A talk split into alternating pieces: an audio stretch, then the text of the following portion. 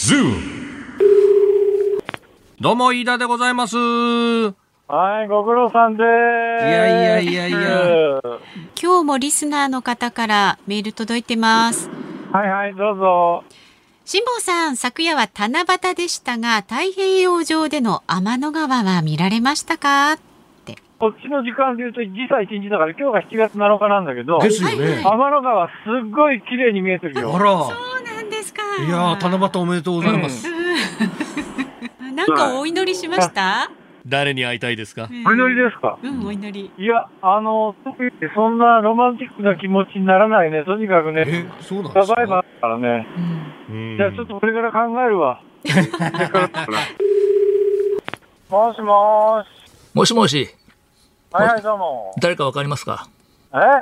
今日はあれじゃないの？今日日本放送の吉田さんの回だよね。はい、吉田です。吉田もおります。はい、そして増山もいます。もう一方ゲストの方がいらっしゃいます。元橋です。元橋？元橋信弘くん。当たり。何してんのそんなとこいや、呼ばれたのよ。あの、今ほら、ネットフリックスで全裸監督2やって 大当たりして、今日お話ししようとして、あと、辛坊二郎君の高校時代の話とか。辛坊さんが今、高校時代のいやでもさ、これね、高校時代そ、うそうそう、元橋くん、元橋くん、うんうん元橋く。儲かってる。深川亮です。どうも、聞こえますでしょうか？ええお話できて嬉しいで。ですすね。いろいろ借り出されてご苦労様です。ええとんでもないです。完全にお一人で、この、なんか音楽とか聴いたりとか、その精神をこう安定させる何かあったりするんですか？ちょっと時間が空いたらですね、トランペットの練習してます。トランペットの練習するのにすごくいいんですよ。ここだったらね、半径何百キロ誰もいませんからね。いや、まあ、クジラが驚くぐらいですよね。もしもし。もしもしあ、どうも、白くです。ご苦労様です。太平洋上です。辛坊さん、リスナーの方からですね、コメント届いてるんですが、この辛坊治郎ズームが現在のこの時間帯、月曜日から木曜日の枠になったのが去年の7月6日だったので、ちょうど1年ですね。おめでとうございますっていうのをいただいてます。ああ、そうですか。いやー、思えば、この番組ってまだそんだけしかやってないんですよね。リスナーの皆さん、ヨットで日本に帰ります7月12日月曜日、時刻は午後3時半を回りました。FM93、AM1242 ニッポン放送をラジオでお聞きの皆さん、こんにちは、立川志らくです。パソコン、スマートフォンを使ってラジコでお聞きの皆さん、そしてポッドキャストでお聞きの皆さん、こんにちは。ニッポン放送の増山さやかです。辛坊治郎ズームそこまで言うか。この番組は辛坊さんが有楽町のニッポン放送に帰ってくるその日まで期間未定で日替わり助っ人パーソナリティが今一番気になる話題を忖度なく語るニュース解説番組です。毎週月曜日の助っ人パーソナリティは立川志らくさんです。よろしくお願いしますまあ、白くさん、昨日のあの雨と雷すごかったですね。そうですね。私はうちにいましたけどえね。うんもう、む娘がちっちゃいのが人いるから大騒ぎだったですよ。怖がっちゃいますよね。そう、それでね、今日昼帯の生放送でもって、えーどうでしたかっていうか、娘がね、えー怖がったから、えーそこで余計脅かしたら泣いちゃったって話をしたんですよ。えええーそしたら、あの、そこで、八代さん弁護士がはい、また怖がらしたっていうのは、家に雷が落ちたとか言ったんでしょうなんて。で私が、そうなんですよ。家に雷が落ちて大変なことに、つって、ギャグで言ったらば、その後街頭インタビューでもって、えええー実は私の家に雷が落ちて、えーあの、機械もないみんな壊れちゃったんです。私の言ったことはギャグでも何でもなくなって、本当にそうやって気の毒だね。だから、普通民家にね、あんまり落ちるイメージがないけれども、あの、気象予報士の森さんに聞いたらば、い、や、可能性としては十分あるんだと。だから、雷が鳴ってる時には、えー大人は油断せずね、ええあの、えー部屋なんかに寄っかかってて、もし落ちた時には、怪我するから、えその時はなるべくうちの中央にいてくださいっつってね。ああ、なるほどね。だから、あの、雷が鳴ったらば、はいえーあの、うちに落ちることは実際あるっていうことをね。じゃあ家の中にいてもやっぱり少し用心はしてた方がいいんですね。そうそうそうそうなんですよ。ええうんまあ、氷なんかも降りましたしね、昨日ね。もうもうね、昔のね、あの子供はね、私たちの世代の頃はそうですけども、雷様がなるとおへそを取られるから、おおへそを隠しなさいみたいな、はいはい。そんなこと今ね、娘にとも通用しないよね。雷なんかいないもんっつって、それで、えあのネットでもっとこう調べて絵で見せるとね、絵じゃない、漫画じゃないとか言ったりしてね、で 全然信用してくれない。ね昔はだって雷がへそに落ちるって、今そのへそにピアスつけてるやつがいるからね。そうですよね。スタタタタタンってへそに落ちるんじゃないかと思う。ですよ。でね、雷様もあんな可愛らしい感じの雰囲気ではもうなくなってますからね。もう本ね当そうですよ。だから、あの、えー、雷神がね、はい今のこの雷見たら、俺何もやってねえぞって人言うんです。こんなすごいものは俺は鳴らせないっていう、そのぐらい今、あの、気象がちょっとおかしなことになってますね。ですね。でも今日午前も日本海側を中心に局地的に猛烈な雨が降りまして、下島根県には記録的短時間大雨情報も発表されました。で、また関東地方などの太平洋側でも今夜にかけまして、またね、えー急な強い雨ですとか落雷、突風、氷なんかに注意をしてくださいという予報も出ています。まあね、今日もね、お昼ぐらいまではすごい青空が見えてて綺麗なね、空だなぁなんて思ってたんですけど、ちょっとね、雲やっぱり増えてきてますもんね、んですね。この時それで、あの、週間予報なんか見ると、まあ、明日雨なんだけども、基本晴れか曇りっていうのがこう出ていてだけどももしかしたらば、えーあの、地域によっては雨が降るかもしれない。えーそれで、だから、まるで梅雨明けのようなね、えーはい。天気予報なんです、週間予報が。だけど、梅雨はまだまだ明けないっていうね。そうなんですよね。非常に、あの、我々、えーどうしていいか分かんないような天気が続きますよね。うん。まあだからあの最新のねお天気情報をなるべくきちんとチェックして気をつけるようにしてくださいね。さあ、ズームそこまで言うか。まず今日の株と為替からお伝えしていきましょう。今日の東京株式市場日経平均株価反落しました。先週の金曜日と比べまして628円60銭高い28,569円2銭で取引を終えました。世界的な景気停滞への不安が一旦和らぎ、幅広い業種に買い戻しが入りました。で、為替相場は現在1ドル110円15銭付近で取引されています。そしてこの後は週末のニュースを振り返るズームフラッシュ。4時台には感染症が専門の元厚生労働省医系技官の木村盛夫さんに政府のコロナ対応について伺います。さらに5時のオープニング生存確認テレフォン5時の辛抱です。さっきのオオープニングでね、なんとなくのどかな音楽流れてましたけれども、あれは辛抱さんがもうすぐハワイの近くに 到着するということで、ちょっとハワイアンチックなね、曲でお届けしましたけれどもね、え今日はどのあたりにいるんでしょうか？衛星電話に電話をかけちゃいます。番組ではラジオの前のあなたからのご意見お待ちしております。メールは zoom zoom アットマーク 1242.com 番組を聞いての感想はツイッターでもつぶやいてください。ハッシュタグ漢字で辛坊治郎、カタカナでズーム、ハッシュタグ辛坊治郎ズームでつぶやいてください。辛坊さんへの質問ですとか、辛坊さんに伝えたい日本で起きているニュースなどもお待ちしております。ズームそこまで言うか。この後は週末のニュースにズームします。ニッポン放送ズームそこまで言うか。毎週月曜日は立川志らくさんとお送りしています。で、このコーナーからニュースデスクの森田さんにも入ってもらいます。お願いいたします。お願いします。では、先週末から今日にかけてのニュースを紹介するズームフラッシュです。西村経済再生担当大臣は9日、緊急事態宣言の発令の決定を受けて、酒類を提供する飲食店が休業要請に応じなければ、金融機関に店舗情報を提供するとした自身の発言を撤回しました。政府は9日、内閣官房参与に慶応大学大学院の岸博之教授を任命したと発表しました。岸博之氏はバラエティ番組でもおなじみで内閣官房参与として成長戦略や規制改革広報戦略などについて菅総理大臣に助言を行う予定です。台湾のデジタル担当の閣僚オードリー・タン氏が東京オリンピックの開会式に出席する見通しと台湾メディアが報じました。オードリー・タン氏は IQ180 の天才プログラマーとして知られ新型コロナ対策でマスクの在庫データを表示した地図アプリの開発に携わりマスクをめぐる混乱を回避したことから世界的に注目を集めました。加藤官房長官は昨日 NHK の番組で新型コロナワクチンの接種歴を証明するワクチンパスポートについて今月26日から全国の市区町村の窓口で申請の受付を始めることを明らかにしました。東京オリンピックについて静岡県の川勝知事は昨日感染対策のための措置を取れば十分に静岡県はできると述べ静岡県での協議は観客を入れて開催する意向を示しました。静岡県熱海市伊豆山の土石流災害で静岡県は昨日死者1人の身元について行方不明だった77歳の女性と確認したと発表しました。自民党の安倍前総理大臣は昨日北海道苫小牧市で講演を行い秋までに行われる次期衆議院選挙への危機感を強調しました。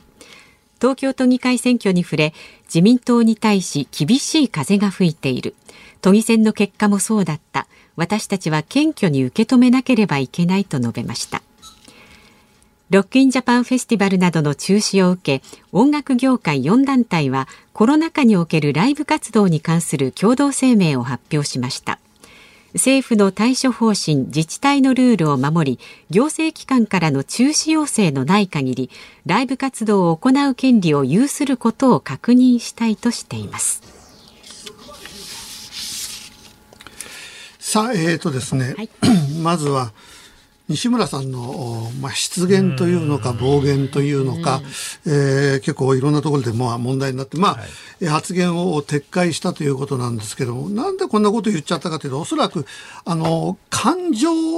論というか感情が溢れ出たのかなとこれまでに対する不満緊急事態宣言やなんかを出しても、えー守ってくれない、えーあのお店も多いし、えーそれからあの路飲みしてる若者もいればもうとにかく、えー感染者がこれだけやってるのに減らない。それに対してもうとにかく言うこと聞かなかったらあの金融機関にこう言ってっていうものすごく感情でボンとおそらく、見た感じは穏やかなんだけど、えーその気持ちがこう盛り上がって言ったんだと思うんですよね。まあ、翌日になってね、あの飲食店に融資を制限する趣旨ではなかったんだと言ってはいるんですけどもね。うんそういうふうには言ってるけど、おそらくそういう趣旨だったと、えーえーことでしょう。だから私、あのね、気持ちはわからないではないんですよ。えーこっちもあの、連日、えー情報番組でもってそういう映像やなんか見てるからね、えー別にお酒を提供してる店は本来は悪でも何でもないのに、えーあの、悪に見えてくるっていう、その、えーいやらしさがあるじゃないですか。あ、こうやってお店やってるよ。別に何にも悪くないんだよ。ほん本当は、お店やってることは。えーあ、お客いっぱい入れてんね、ここの店だって。もう、そういう感情に我々がなっちゃってるんですよね。えーだから、あの、大臣がそういう感情でものを言ったって、わからないではないんだけど、私、やっぱりね、毎度言うように、ちゃんとやってるお店に対してはね、えもっともっと緩めていいと思うんですよ。えーだって二酸化炭素モニターをね、購入してね、えーそれでアクリル板も、えーあの、本当にきちっとしたものをやって、それで、えー積数を減らしてね、やってるところにこれ以上何をやるんだと。だから緊急事態宣言も、一体何を我々やればいいのってやってる人間からすると、我々何するんだよ。もうずっとやってきたよ。だからやってない人をどうするかってだけの問題なんですよ。やってない人がいるわけでしょ。だからお店なんかも、やってないところ、まあ、えもう冗談じゃねえや、また緊急事態宣言ふざけんなって言ってるおお店に限って結構ね、アクリル板の代わりになんかメニューをこう立ててるだけだったりとかね。なんだこれはみたいな。だからそういったお店にね、えーまあ金融機関云々っていうのは行き過ぎだけども、もっともっと厳しくして、ちゃんとやってるとこは緩めて、えーあの、どうぞ、えーどうぞ、あの、おお店頑張ってやってください。で、そういうね、えーふふざけた、ふざけたように見えるお店に対して厳しくとは言うんだけども、えーその代わり、ちゃんと保証を回してあげると。別に彼この人たちは悪いことしてるわけじゃない。本来自分たちの、えー食べるためにね、生きるために死にやってるだけのことですからね。だからそこら辺のところなんですよね。でも一番問題は、えーそういうお店が悪く見えてきてしまってるっていう、うーあの、その気持ちの我々の変わり方ってちょっと怖いなって気はしますね。まあ、これまでね、まん延防止等重点措置の時には、東京の場合には、一組二人までで90分以内、ええ。で、結構そのおルールを守っているお店も多かったんですけれど、ええ。それで感染者が増えてしまったっていうことは、だから本当に飲食店が影響してるのかどうかっていうところもはっきりしないんですよね。飲食店だけがものすごくなんか悪者にこうなってく。ええ。だって一時最初の頃パチンコ屋を袋叩きにしたでしょ、ええ。なんかパチンコやってると悪みたいな。でもパチンコをね、私は今やってないけど昔やったことがあるんで、あそこで喋ってる人ほとんどいないんですよね。た黙々とね。黙々と。で横に並んでて、あの会話もなければね。だから、だからそういうのありますよね、なんかどっかをこうターゲットにああの悪に、えーしてしまうみたいなね、えーそれからあとこのワクチンパスポートの問題なんだけどもこれあのワクチンは義務ではない義務ではないのにワクチンパスポートがないと海外にえー行くことができない。これが仮に仕事だとしても。えーそれからまして今度は国内でもこのワクチンパスポートとかね、えー飲食店に行ったらあ割引がこうできるだとか、えーどうのこうのっていう。じゃあイベントやるときにワクチンパスポートを持った人だけが入れる。じゃあワクチンを打ってない人はイベントに参加できない。飲食に行っても、えー飲み食いができない、えーであるいは、えーワクチンパスポートがなくても、えー例えばえー入社だとか入学の差別が起きないように、えーあの国は、えーみんなに促すと言ってるけども当然そんなことあってはいけないんだけどもでも人間の感情って例えば私演劇をやってるわけです、劇団をね、そうあのみんなワクチンを打つ。中にはいや打たないっていう人もいる、ええそうするとねじゃあ今度芝居やるときにこいつどうすっかなってやっぱ思っちゃうわけですよ。みんな打ってんのに一人だけ打たないって子がいると、いや、あの、この子が入ったことによって、他でみんな打ってるから安全なんだけど、でもなんかの間違いでこの子に移る場合がある。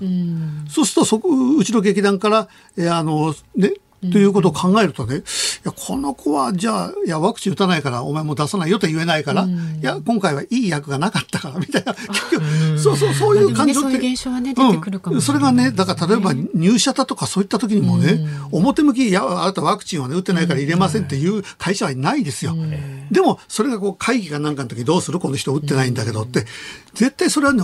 起きてきちゃうんですよね。そういうね、不当な差別とか強制につながるようなことになると、問題ですもんね。そうですまあとりあえずは当面はあの海外渡航者にということで、ええ26日からはあの書面で発行するええということですけれど、その辺のだから運用のガイドラインみたいなものをしっかり作んないといけないですよね。そうですね。これからだから国内って話も少しずつ出てきてますもんね、ええいろんなもんで。まあ、あの経済界はやっぱりこういう、えー国内に広げてくれたら、まあ、イベントの入場制限をね、緩和させようとか、あと飲食店で割引させましょうとか、そういうことも考えているようですけれども。そうそうするとワクチンを打ってない人ははい。どう考えたって、えーあの疎外感を感じて、ね。世の中はワクチンを打ってない人に対してはこんな冷たいんだって。これみんなで差別はやめましょうと言っても必ず起きることなんで、この問題をどうしていくかって結構あの大きいと思いますよね。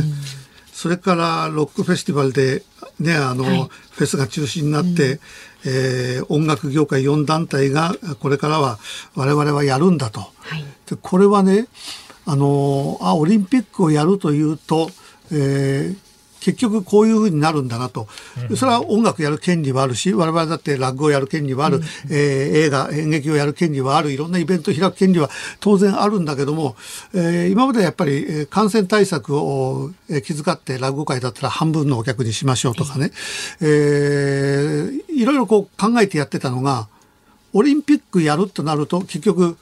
おおオリンピックやるんだから俺たちだってやらせろよって当然出てくるんですよ。はいだからログミしてる若者にね、おい、うちへ帰れったってオリンピックやるじゃねえかよ。いや、これは全然違う話だろって言っても、いや、そう、そういう子にこう短絡的に結びつけてきますよ。オリンピックおめえたちやんだから俺たち飲んで何が悪いんだよ。海外からいろんな人いっぱい呼ぶんだろ。俺たちはいつもの仲間で飲んでんだもん。で、外だから、あの、換気はちゃんとできてるし、うん、何の文句があるんだって言われた時にね、結局そそういったところにこう行っちゃうんですよね。はいオリンピックをちゃんと納得させて開いた。私本当にね、これからオリンピックが始まるのに、どうなるんだろうっていう、みんな、普通オリンピック、あの、オリンピックが冗談じゃないなっていう人いないことはないですよ。えーいないことはないけど、それはほんのわずかで、やっぱり、わ、えーオリンピックだ。それが日本で開催されなくても、いよいよオリンピックだ。で、よく考えたら、知らねえ人ばっかしなんだ、ほほとんどの競技は。知らねえ人の、あんまり普段見たことがないね、えー競技を応援してんだけど、でも、日の丸を背負ってるってだけで、日本頑張れとかね、その選手にどんどんどんどん感情移入して、やってったもんが、今回は私を含めてね、えーオリンピックやっていいのかいえー、しょうがねえな、え本当にやるの、でそれがあ無観客？で無観客っていう事態だって異常でしょ、シーンと静まった中でもって、オリンピック貴族だけこう見てると、なんとも言えない不思議な空間の中でね。え。ーそれで、このオリンピックやってもしかしたら感染広がるんじゃないの？とか、どっかでそういう気持ちがあってね、果たしてそんなオリンピックが、あの、日本人がバンバンバンバン金メダルを取りました、どうのこうの、はやったやった、えワイドショーはこれが変わっていくから、え手のひら返したように、オリンピック万歳、オリンピック万歳になるんだろうけども、えーまあおそらく広帯では私ほとんど無口になると思いますけどね。さん全然喋んなくなっちゃうんじゃないですか。ほとんど喋んなくなるだって、えーそこでもって、えーあの、オリンピックで、えー誰々が金メダル取りました、おめでとうございますって、お前が言うかって絶対言われますからね。まあね。うん。かといってそこで、いや、それは確かに金メダルを取ったのは素晴らしいけど、えーまだまだこのね、コロナが感染するって、お前、水を差すな、お前は。って。となるとね。いや、休むか黙るかどっちかでしょ。で休んじゃうっていうのもね、なんか、なんかねちょっとねいなそうくなる私の仕事でもあるしね。いやーしかしこのライブエンターテインメントに関わってる方全国で60万人以上いて昨年度売上80%減ってるってんですからね。飲食店だけじゃなく、ね。本当にあの困ってる人いっぱいいるんですよね。うん、まあそういうことでございます。以上ズームフラッシュでした。7月12日月曜日時刻は午後4時を回りました。東京有楽町ニッポン放送第三スタジオから立川志らくとニッポン放送の増山さやかでお送りしています。ズームそこまで言うか。この番組は辛坊さんが有楽町のニッポン放送に帰ってくるその日まで期間未定で、毎週月曜日は立川志らくさんとお送りしています。で、ご意見、今日は木更津市のレオン、レオンの孤独さんからのご紹介しますね。前の緊急事態宣言では寄せをやるかやらないかでニュースになりました、はい。今回はどうなんでしょうかっていう。うん、いや、あの、普通にやるんでしょう。ええ。あの、あまりだからね、緊急事態宣言がはい効力がなくなってるんですよね。そうですね、前回前々回と比べてていると。前回前々回というか、去年なんかはね、はい。緊急事態宣言が出たらば、えー東京の寄せどころか落語会は全部なくなった、うんはいはい。えー日本全国すべての落語会がなくなったと言ってもいいぐらい、それが約半年にわたって私は3月からえー8月のおしまいぐらいまですべての落語会全部中止延期になりました、えーそれが今年に入ってからの緊急事態宣言だとあらかじめ売っているえーもうチケット販売しているものに関しては、えーあの、その義にあらずというお達しだったので、えー落語会が中止になるっていうのはあまりなかった。だけど、中央区あたりはね、えー結構もっともっと都の要請に従ってね、えー中央区での会は、えー6月でもなくなりましたね。そうですか、うん、あのまん延防止、ええーになって、えそれで、えー、と8時までには撤収してくださいと。で、7時開演。はいええ7時開演で、8時まで？撤収って、じゃあ、7時40分ぐらいまでしかできない。ええそしたら何もできないじゃん。それ、高田文夫先生がゲストの予ええ定だったんで、高田先生に40分与えて、私は落語なしになるじゃないか。えーですよねこ今回も、あの、えー、寄席、それから落語会は普通にもうチケット販売しているものに関しては、えーほぼみんなやるんじゃないでしょうかね。うん。えもちろんね、えー落語会なんかは、半分、はい。えーそれはもうお日本全国どこ行ってもお半分ぐらい今で、ねね半分になって。やってますね。もうだから彼らがね、最初のうちはね、お客が半分、満満杯に慣れてるから、そうですようん。ね、半分でね、みんなね、マスクしてるからね、笑いもね、ちょっとこう、こもるから、ものすごいややりづらかったのがええ、近くも慣れちゃったの。もうお客が半分ぐらいもう当たり前になっちゃって、マスクしてるのが当たり前になって、これが平常時に戻ってお客がいっぱいになってマスク外したら緊張して喋んなくなっちゃうじゃないか。そんなような状況ですね。いやでもね、笑い事じゃないですよね。そうやってなんかだんだんいろんなスタイルが変わってくるかもしれないね。そうそうそう、そうなんですよ。あうーん、お客が半分になれるってのは良くないことだなと思ってね。ねえ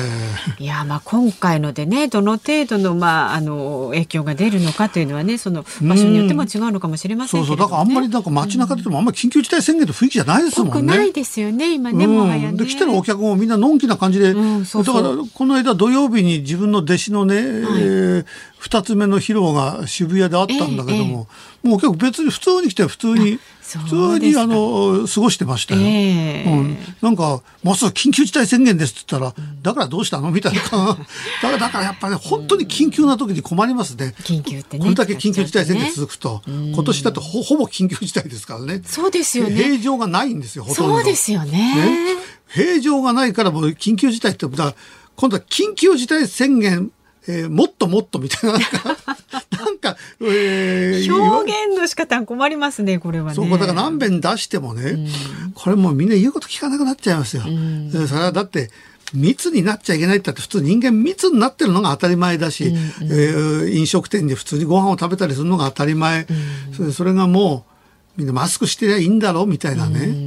えーいくら変異株が怖いったって、若者はね、別に俺かかったって死なねえし、えー年寄りはもうみんなワクチン打ち始めてんだから大丈夫だろうって、そうなってくるとね、これからはやっぱり緊急事態宣言みたいなのは本当大変だと思いますね。まあだからね、この緊急事態宣言とかに関わらず、もう一回なんか、なんて言うんだろう、ここでね、リセットして、あの、ソーシャルディスタンスとか、マスクをするとか、一からちょっとね、そうだちゃんとやってる人とやってない人、やってない人をなんとかするっていうで、えーせ政策を考えないとね、ダメですよ。やってる人もこれ以上だって何もやりようがねえものっていう。確かにそう思います。ね、ラジオお聞きのあなたはどうお考えでしょうか？ご意見お待ちしています。メールは zoom、zoom アットマーク 1242.com。ツイッターでもつぶやいてください。ハッシュタグ漢字で辛坊治郎、カタカナでズーム、ハッシュタグ辛坊治郎ズームでつぶやいてください。あの、5時にね、辛坊さんとお電話つないだ時への辛坊さんの質問ですとか、今日本で起きているニュース、こんなことが起きてるよ、なんての辛坊さんに伝えたいことがありましたら、ぜひお書きになってお送りください。さあ、この後は感染症の専門家、木村盛夫さんに政府のコロナ対策について伺っていきます。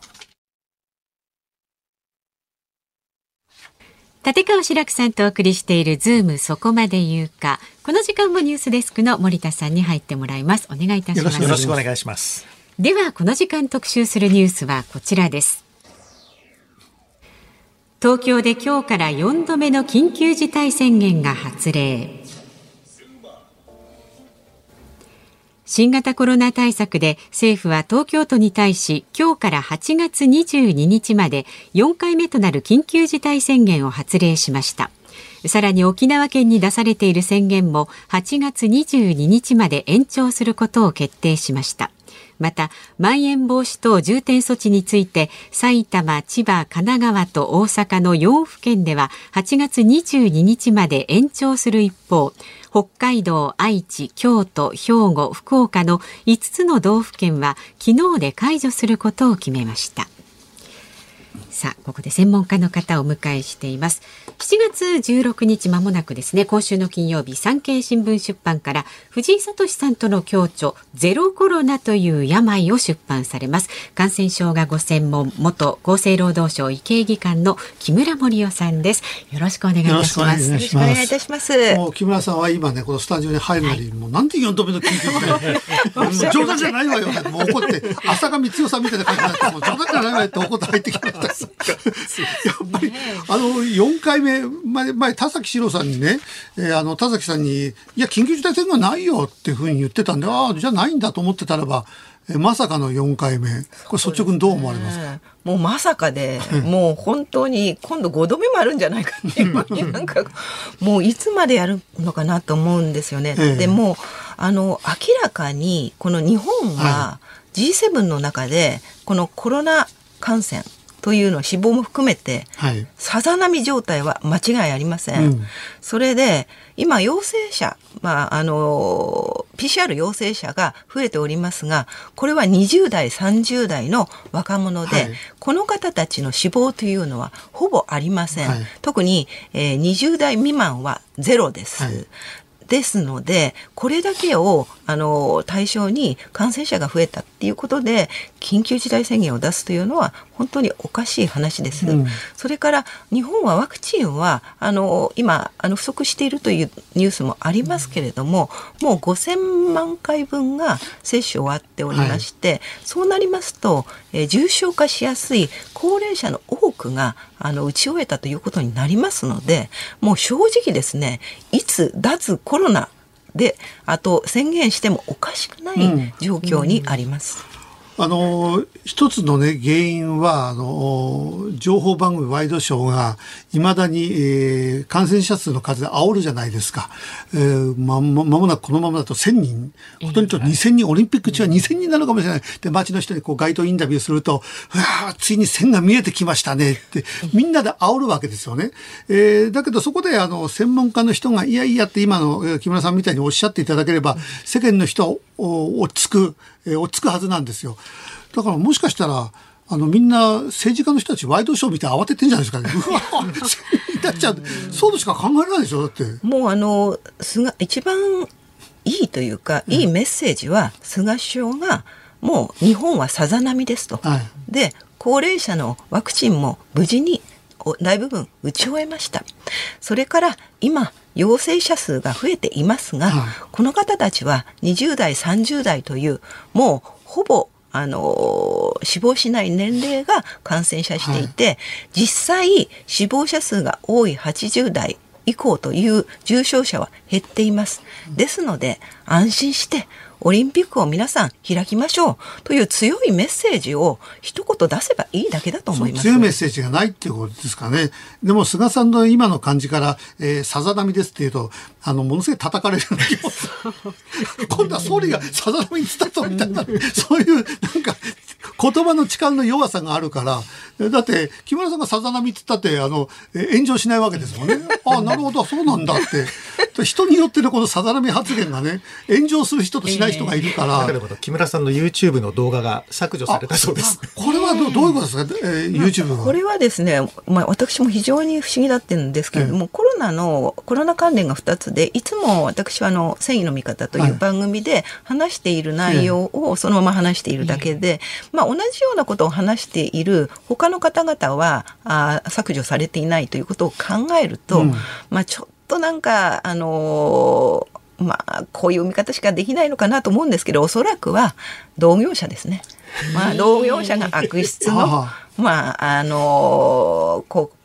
通報をした以外に、うん、なぜ同じことを言ってもそれこそ先ほどのさだ波発言じゃないですけれどもまあなぜこういうことになるのかっていうのは不思議です。YouTube である程度でも一人が言っただけだとあの削除ってならないでしょ？普通考えならないですね。でこれは実際あの私が経験したのが、うん、2008年にあの厚生労働省にいた時にですね、厚生労働省崩壊という本を出したんですね。はい、そしたらまあ星一つの厚生労働省医系技官という人たちが個人になりすまして書き込みを始めたんですよ。はい、とんでもない本だと。うん、でなぜそれが医系技官だと私は思ったかというとですね書評の中に職務態度がふんたらかんたらって入ってるわけです。うん、職務態度なんで書評に入ってるのが私は意味不明でそういうまあ星一つがですねだーっと並びましたのでまあまあ、今回も、まあ、そんな類のものかなと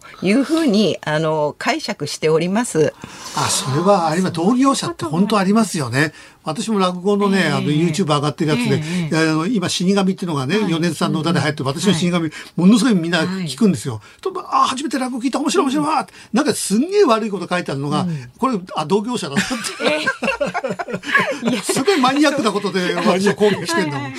多分新型コロナの危機を煽りたいというしか思えないような方たちがいるってことですよね、同業者あの私は本当に、えーと、これはすべて厚生労働省に公表されているデータ、うん、すなわち感染症の国内発生動向データに基づいてお話をしています。うん、それは令和3年の6月30日にアップデートされております。で、80歳以上の死亡率は、まあ今50代のことが、はい、あの、取り沙汰されておりますが、80代以上の死亡率は50代の47倍、それから40代に比べると100倍以上ですし、うん、それから PCR 陽性者っていうののは30代以下がほとんどで、これと死亡者数とは反比例しています。それなのに陽性者全体の7%にしか過ぎない80代以上の死亡者が64%を占めているという、こういうデータが実際にあるのにもかかわらず、なぜ厚生労働省が今山手線で流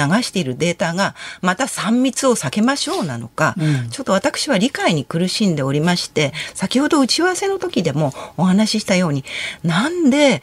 国を救わなければならないこの厚生労働省がここまでそのコロナをゼロにしたいというのかそして医師会がゼロコロナを目指しているのか、そうなってくるとゼロコロナにしないと困る人たちがいるんじゃないかとそれ以外のなんでか私は合理的な説明を今思いつかないでいます。それは困る人がいるっていうのはどういうことですか？うんまあなんかお金が？いや、端的に言うとなんかもう、いや、よくわかります。お金の方もあるのかもしれないし、もしかしたら感染症という、この、まあ、一大イベントが、まあ、あの、脚光を浴びたということで、何かこう、それを失いたくないと思っている人がいるのではないかと、もう邪推して、あーの、しまうくらい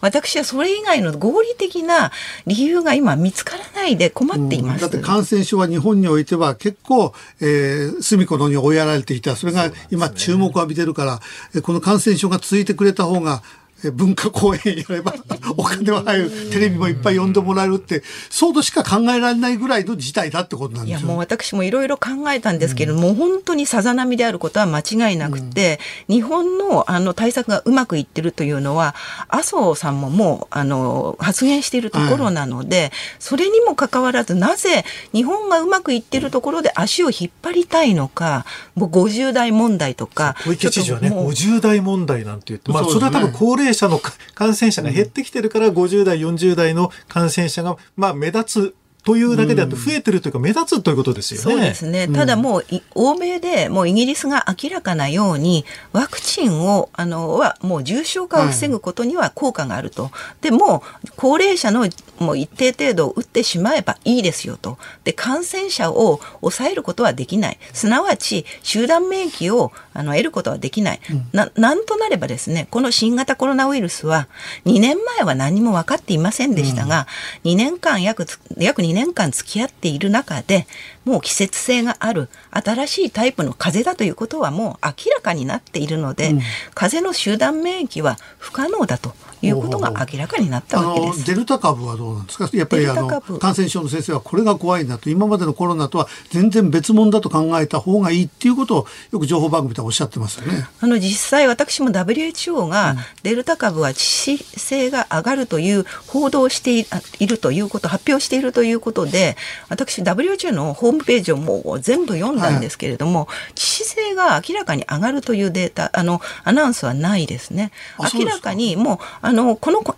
新型コロナウイルスは従来の風邪コロナウイルスと同様に RNA ウイルスというもので変異しやすいウイルスなので、感染力は高まります、それゆえに感染力が感染者が多くなってその重症者対応がうまくできないような状況にあれば重症化率は高くなる可能性があるということは、もちろん WHO は最初から言及していく。たことですけれどもデルタ株においてだけ、まあ、致死性が高くなるとかそういうことは、まあ、私は見つけられないでおります。あそうですかいやもうてっきりなんかデルタ株はあのもっとそれが強烈なのかと、てっきり思ってたらばそういうわけじゃないってことそうですね。もう一つの逆に一つの論文があるのは、このデルタ株というのは、まあ、あの感染力は高くなるけれども、だんだん症状的に一番多いのが、ええ。あの以前は味味覚障害とかい。うのがありましたが、まあ、鼻水であったり頭痛であったりという、まあ、従来のコロナウイルスに近づいて風邪コロナに近づいているんじゃないかっていう論文は見つけ,、だって一時。インド株デルタ株はえあのすれ違っただけでも感染するってこう報道されたことあったじゃないですか。それで、え、それじゃもうスーパーマーケットだといけないやと思ったらば、いや、マスクを外していたらばって後でこう、えー注釈がついたんだけども、だからやっぱり恐怖は煽ってるっていうメディア側の責任もありますよね。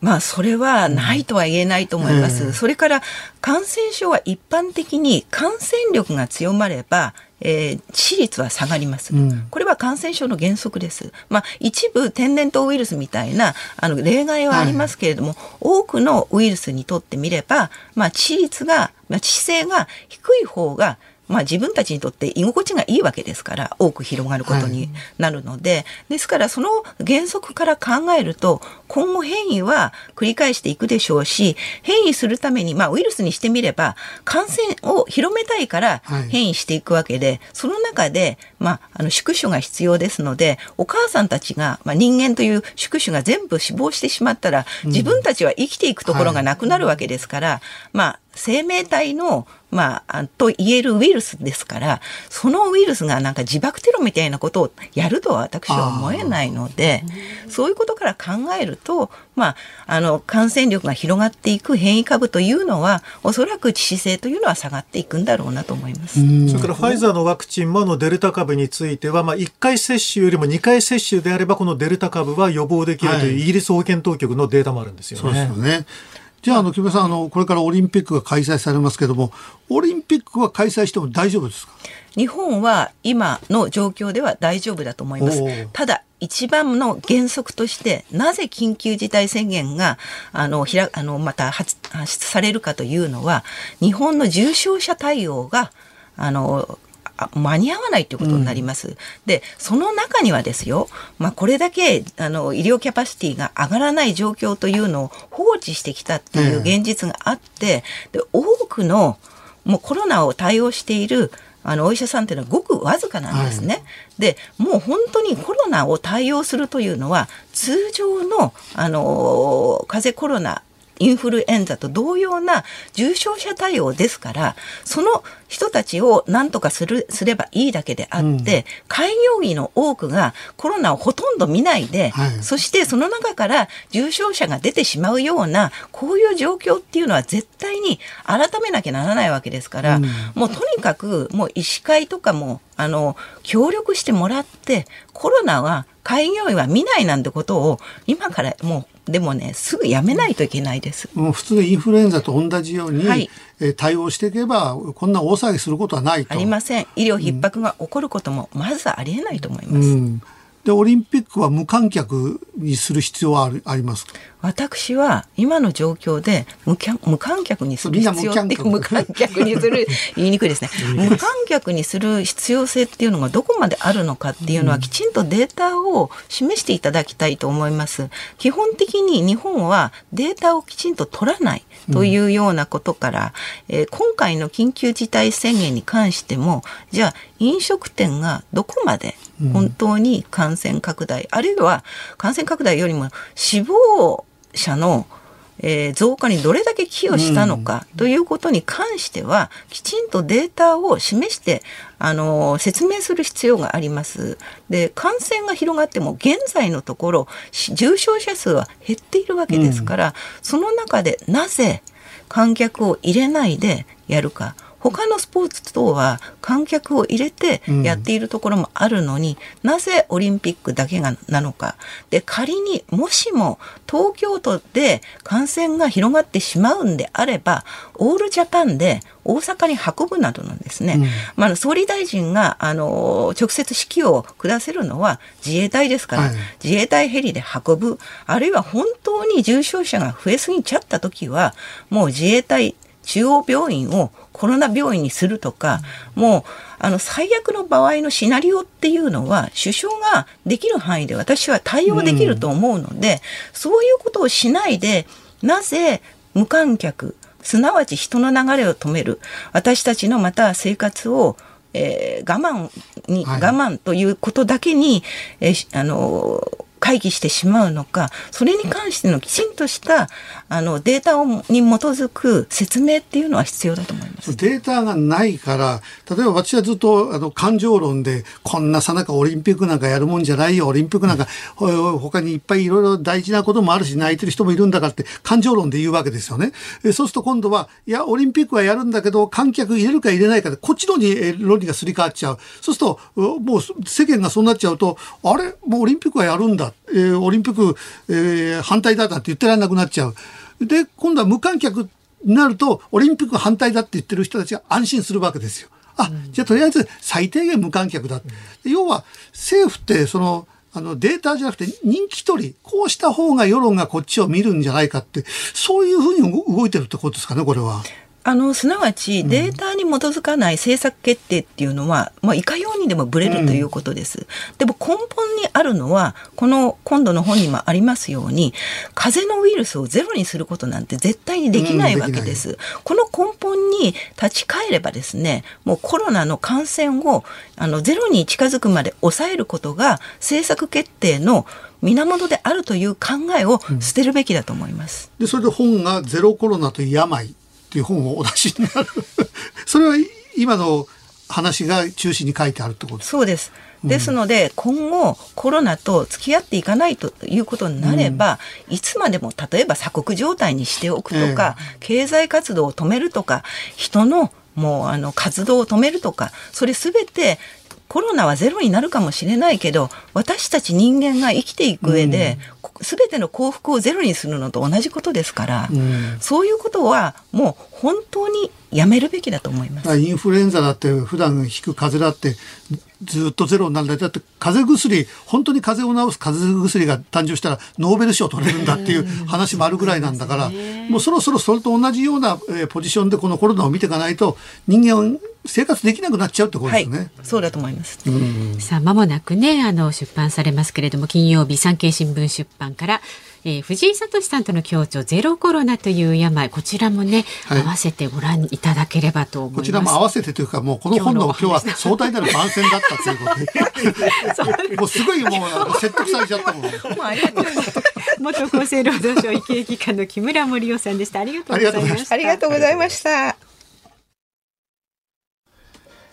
7月12日月曜日時刻は午後5時を回りました立川志らくです。日本放送の増山さやかです。ズームそこまで言うか。この番組は辛坊さんがね、帰ってくるその日まで期間未定で、月曜日は立川志らくさんとお送りしています。5時になりましたので、辛坊さんに電話をします。はい、衛星電話に電話をかけます。先週はつながったんでね。そうですね。今はね、はいはいえーっと、ハワイ、ハワイ諸島のすぐ南側を西へ進む計画のようだということで、うんえーっとね、サンディエゴから西南西におよそ3600キロ進んだ太平洋上にいるというところで、ハワイまでまっすぐ、もうすぐというところにちゃんとハワイでも寄ってくんでしょ？寄ってくのかな、もしもし。あ、もしも。し、志らくです。どうも。あ、どうもご苦労様です。辛坊さん、ハワイはもう間もなくですか、ハワイは。そうですね。えあと多分、でもまだこれ、500キロぐらいあるのかな ?400 キロぐらいですかね。400キロ？まああ、でも結構ね。うん。いやいや、でもね、えー、1日に200キロぐらいは進みますからね。あ、じゃあ、じゃあすぐハワイじゃないですか。ねあもうそうですね。今週ハワイの最接近ですね。どっかの曜日でね。ハワイで、はいあの上陸はするんですか？いや、それがね、それ上陸したいんですけどね、上陸したいんですけど、あの、アメリカからアメリカでも、あの、いっぺんサンディエゴで出国しちゃってますから、もういっぺん再入国になると、これ手続きがめんどくさいんですよ。あでなおかつね、これシングルハンドなんで、あ、二え人いるとね、あの、もやい取ってもらって、あの、入、切断も簡単なんですけども、一人でね、こんだけでかい船切断させようと思うと結構大変なんです。うんああ、それがすごいストレスなんで、うん。だから、あの、と船にトラブルがない限りは、もう、そば、そばを通るだけ。感じですかね。じゃあ、ハワイを見ながら、ハワイには寄れず。あらまあ。そうですね。だからね、ハワイ諸島の一番南がハワイ島って一番でかい島なんですが、はいその今の進路だとハワイ、んハワイ島のすぐ南側を通過する感じですかね。じゃあもうハワイにね思いっきり手振ってヤッホーかなんか言って通過して来てくださいよ。いやいや、そう言われると、なんか意地でも寄りたくなりますよね。一緒よ。へそどまでれだけへそが回ってる。辛坊さん実はですね今はいはい。辛坊さんのことがネット上で結構話題になっておりまして辛坊さんがヨット出発前に予言したことが当たっていると SNS で話題になってんですよ。あのトースポさんの記事ですね。YouTube でのインタビュー。はあはあオリンピック開催、新型コロナウイルスの変異株の猛威、菅政権はなんだかんだ解散せず続いている。この3点がね、当たってるって、辛坊さん、お見事っていうのでね、結構バズってるそうです。いや、それがね、バズるよりもですね、あの、今、YouTube 辛抱の旅というチャンネルでですね、はい。前半戦の大阪からサンディエゴまでのうん。1日ごとの公開日誌っていうのを YouTube に上げてるんですよ。はいはいはいうんこれちょっとね、見ていただくとね見、てますよ。結構あのーえっと、増山さんにいただいたカエルの行方がどうなったとかね、はいその辺あたりがよくわかりますから。そうそうそう。でもこれね、あの予言が当たってるっていうのはよく読んでみるとね、オリンピックのえ観客を入れる。えー無観客は絶対にないってあ言い切ってるんで、今回無観客って決まりました。だから予言はね、実は 当たってないんですよ。ここ外してますよ、辛坊さん。いやいやいや、あのね、私予言者じゃないですから。ええそうそう、だからねなん、か、トースポさんのね、トースポさんにね、予言言われたときに、一番最初に、うん、富士山が噴火するって言ったら、それちょっとやめにしてくださいって言われた。じゃないですよ。そう、だからなんか辛坊さん予言は当たってるってバズってるのがどうも納得いかないんで、外れてんだけど。いやいや、あのね、何でも何でもちょっとでも当たりゃいいんですよ、それは。そうそうそう、それはね、占占い師はそうですよね。占い師はもういや、1, 割当たったらもう当たことよりもはいはい。そんなことよりもね、ええ今ね、目の前にね、北斗一期生がすごい綺麗に見えてるんですよ。あらまそうですか。これ、北斗一期生のね、一番下の被釈のところのね、あの、桶みたいなところをこう、横へこう、飛ばしていくと北極星が見えて、ポラリスって北極星が、これもよく見えるんですよ、目の前に。おこのう北極星の高さでですね、自分のいる緯度がわかるんですね、これが。だから GPS がなくなっても、今、緯度がどのくらいにいるか、夜になって北極星見るとわかる。んなんか、いや、辛坊自然はさん。素晴らしいですよ。ねえ、うんそして辛坊さんもどんどんなんか野生の勘が研ぎ澄まされていくみたいな感じですよね。辛坊さん、あの、髭まだ伸びてますか？まあそうそうた、髭髭。あ、ヒゲですか、うんそうですね。ヒゲはあの、一旦30まで全部剃ったんですけどね。ね剃ったでまた伸びてるんでしょ、ええ剃ったんですけども、そうですね。その後のも伸びてる。だけどね、鏡見ないから分かんないんですよね。いや、見なくたって 触りゃは。分かるじゃん。ある程度生えてるかどうか。いや、そんなことね、気にしてる余裕がないんですよ。とにかくね。とにかくね、結構今日なんかも風が強くてですね、あの、ずーっとうな、風のうなりが、よくほら、ヨットって、風と波の音だけで素敵ですって言うじゃないですか。はいはい。あのね、そんな悠長なこと言ってられませんよ。風風ってうなるんですからね。それも、それも大体ね、風のうなり、あ、星が流れた。お願い事しないと。そう、お願い事。うん。もう遅いか。もう流れちゃった。辛坊さん、じゃあ一応お天気をお伝えしますね。あ、お願いします。はい、はいはい。あの安定したお天気は続きそうで風も東北東から平均13ノット前後最大20ノット前後で吹く予報が出ていますで今後み今後3日以内に大きく荒れる予報ですとか周辺の気圧配置に変化はありませんということですので大丈夫そうですよ、はいはいはい大丈夫。ハワイはね、うん大丈夫。ハワイ見てはいあはいーハワイね。じゃあ、ちょっとハワイ寄っちゃおうかな。いやいやよろよろ寄らなくていいですよ だから誰か受けてくれると言われるんだけど誰な。も受けないからでも間に合いますよ。ちょっと、白木さん、ハワイ来てね、ハワイで受けてくれませんか？で先週と同じこと言って受けてくれるだけで大丈夫です。先週言ってたよ、それ。そうですよちょっと あ、そう。お気をつけてね、この後も。はい、ありがとうございます。お気をつけてどうもはい、ありがとうございました。いや、なんか、まだ余裕がありそうですね、そうそう辛坊さんねね。。大丈夫です。よかったです。明日もこの時間、生存確認テレフォン5時の辛抱です。お送りします。立川志らくさんとお送りしているズームそこまで言うか。この時間もニュースデスクの森田さんです。お願いしおます。願いします。では特集するニュースこちらになります大谷選手明日大リーグのホームランダービーに出場日本時間明日火曜日に行われる大リーグオールスターゲーム前夜祭ホームランダービーにエンゼルスの大谷翔平選手が日本人選手では初めて出場します。この時間はメジャーリーグジャーナリストのアキーノセさんに注目ポイントを伺ってい伺います。お電話つながっています。はい、秋野瀬さんどうも。よろしくお願いしよろしくおます。願いしますあの、ホームランダービーなんですけども、えーあの、日本の多分あの、ホームランダービーとはちょっと、えーいろいろと違うと思って、そこら辺をわわかりやすく教えていただきたいんですけども、はい、まずホームランダービーにははい8人の選手が出ます。はい。そしてノックアウト方式といって、1対1で対決をして、そして多く打った選手が次のラウンドに進んでいくというルールなんですけど、はい。この1回戦は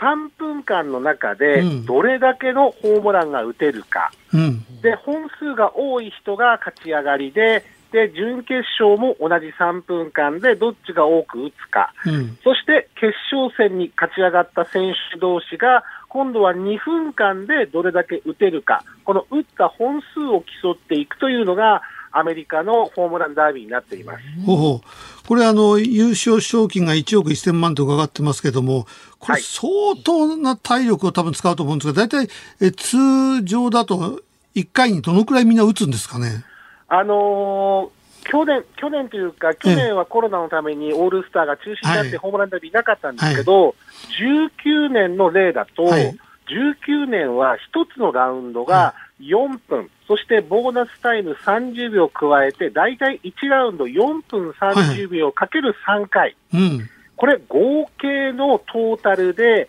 最も多く打った選手がゲレーロという選手が91本打ってます。91本。こんなに打つんですか？90なんか日本のホームラン競争ってもうなんか数本のようなね、イメージ。あの打ち合わせの時に増山アナウンサーが言ってたんですが、これエンドレスになるんじゃないですかって言ってましたけど、そういうこともあり得るんですか？あの実質あの、19年のホームランダービー、歴史的なホームランダービーと言われているものを、僕、現地であの取材を直接してましたけど、まあ、91本っていうのは、もう打ちすぎという感が否めないので、うん。でこれ、4分半を、まあ、全力で3ラウンドやるということで、うん。これ、選手の体力の消耗がもうかわいそうだっていうことで、今あそれが年のホームラン3ダービーは、まあ、3分プラス30秒のボーナスタイムというのもあるんですけど、はいまあ、3分、3分、2分と時間が短縮された。はあまあ、それで、あのー、志らくさんもはじめ、あとはリスナーの皆様に、ぜひ注目してほしいのは、これ8000、8人の選手が出るんですけど、え大谷選手が前半戦最も多くホームランを打った状態でホームランダービーに出場するので、大谷選手は第一シードという扱いになあ、ります。シードになるわけですね。はい。で、必然的にたすきがけなので、大谷選手は一番レギュラーシーズン前半戦でホームランが少なかった外という外野手と1回戦当たるんですが、はい。これは大谷選手がシード権持ってるので、うん。方向に当たります。後から打つという状態になるので、うん。そうすると先に打つ選手が3分間時間をフルで使って、例えば10本打ったとしましょう。はいはい。そしたらそれを見届けて、大谷選手が出てくる、うんそしたら大谷選手は、極端な話言うと、1分半ぐらいで11本パンパンパンパンって打ってしまえば、うん。残りの時間打たなくていいんです。ああ、休めるってことだ。で、サヨナラホームラン、サヨナラホームラン、サヨナラホームランっていう感じで、時間を、持ち時間を全部使わずに、体体力のロスを、あの、極力避けて、こう勝ち上がっていけるというそれは有利ですね。権利なので、うん。僕もこのルール、もう一回変わったとはいえ、これ、大谷選手はこんなバッティングの練習もしたことないですし、こんなことは体験がないので、体力持つかな、そこが一番心配だったんですけど、うんまあ、第一シードになったので、冷静に考えると、まあ、3分間一生懸命やらなくても、まあまあそうですよ2分ね間。一生懸命やって、相手を超えてしまえば、うん。あのその時点で勝ち上がりという第一シードなので、この辺のトーナメント表とか、あとはルール、この辺、そして対戦相手も含めて、もう大谷選手がほぼ間違いなく、うん。ホームランダービーのチャンピオンになると僕は予想しています。だけどあの、よく言われてるのが、このホームランダービーに出た後、それまでたくさんホームランを打っていた選手が後半全く打てなくなっちゃったっていうのもあるじゃないですか。おそらくそれはたまたまじゃなくて、このホームランダービーでバッティングが狂ってしまったと。去年のゲレロ選手なんかどうだったんですか？ゲレーロ選手もそのうんあの19年のベゲレーロ選手もそうでしたね。なので、白木さんご指摘のように、実際アメリカの球界には、そういう選手を例えて、ダービーブルー、うん。ホームランに出て打てなくなった選手をダービーブルーっていう造語が出るぐらいに、やはりたくさんの選手がホームランダービーを後半戦、調子を崩す選手が多く出てるのは確かです。ちょっとそこら辺は心配ですね。だってさらにピッチャーまでやってるわけだから、体力っていう問題で。ただ、大谷選手はもう本当にポジティブに前向きにものを捉えているので、うん出場しますよって手を挙げたときに、後半戦、調子が崩れてしまうパターンがあるんですけど、大丈夫ですかっていうふうに記者から聞かれたときに、僕はホームランダービーを一回もアメリカでやったことありませんので、うんやってみないとどうなるかわかりません。これはやってから考えればいいことなので、うん僕はとりあえずやったことないダービーに出て十分楽しみたいですっていうすごい前向きのコメントが出てますからうね。んでもそのあの、えー3分のうち1分で11本例えば打って、大谷選手の感じだと、フルになんか3分間打ちそうな気もしますよ。まだもうちょっと打とうかなみたいな。そうですね。あの、とにかく、あの、ファンを楽しませたいってそうですよねいうモチベーションを持っている選手なので、だからその辺でね、なんかオーバーワークとかにならないで、うん冷静に、あの、時間の配分とかを見たり、体力のペースを考えて、3ラウンド戦っていけば、あの、賞金1億1000万は大谷選手のものかなという感こじがしれを投げるますけどね。ピッチャー大変ですよね。なんか、あの、エンジェルスのブルペンキャッチャーのブラウンさんがピッチャーやるみたいですね。そうです。あの、いつも大谷選手練習前にはブラウンさんに投げてもらっていて、で、今回特別に、あの、一平通訳、一平さんが、水原さんが。あの、うん水原一平君が通訳がキャッチャーを務めるので、このホームランダービー、結果的には一番近くで見るのが一平通訳になりますから、ここはね、やっぱり18年から苦楽を一平はバックで大谷選手ほどもう支えてますので、一番苦楽を知っている一平さんと大谷がコンビで、うんこのホームランダービーを十分に楽しもうということですね。まあ、大谷選手が1億円の賞金したって、でもそれ以上もらってますからね。でも大谷選手はあのお金に全く興味がないあの野球選手なので、これ1億円でも100円でも、1そうですよね万円でも、1000円でも、やるんですよね関係ないという感じで。賞金が500円だってきっとやると思いますよ。そうですね、500円でも100円でも大谷選手は全力でやってくれますからね。素晴らしいすごいとしか言いようありませんけれどもねメジャーリーグジャーナリストの秋猪瀬さんに明日行われます大リーグのホームランダービーについて伺いました秋猪瀬さんどうもありがとうございましたありがとうございました。失礼します。エンディングリクエスト、お送りしているのは私、立川志らくが選曲をいたしました。ヒデとロザンナ、愛は傷つきやすくて。えーまあ私は結構炎上するタイプではあるんだけども、いろいろ言われると強そうに見えて結構傷つきやすい部分傷つきやすいですね。そう、今日も来ていろいろ言われてるから、えーまああの、あまり傷つけないでいただきたいって。いや、これはあの、名曲中の名曲なんえで、ちょっとこうね、音符に、あの、1音ずつっていう日本の歌謡曲からちょっと出した、なんか英語っぽく、パラパラパラっと早口で歌ってくるでしょ。これがねそうそう、これがものすごい心地がいいので、えーこのヒデとロザンナ、まあ他にもたくさん名曲があるけど、私これがあ一番好きなんですよね。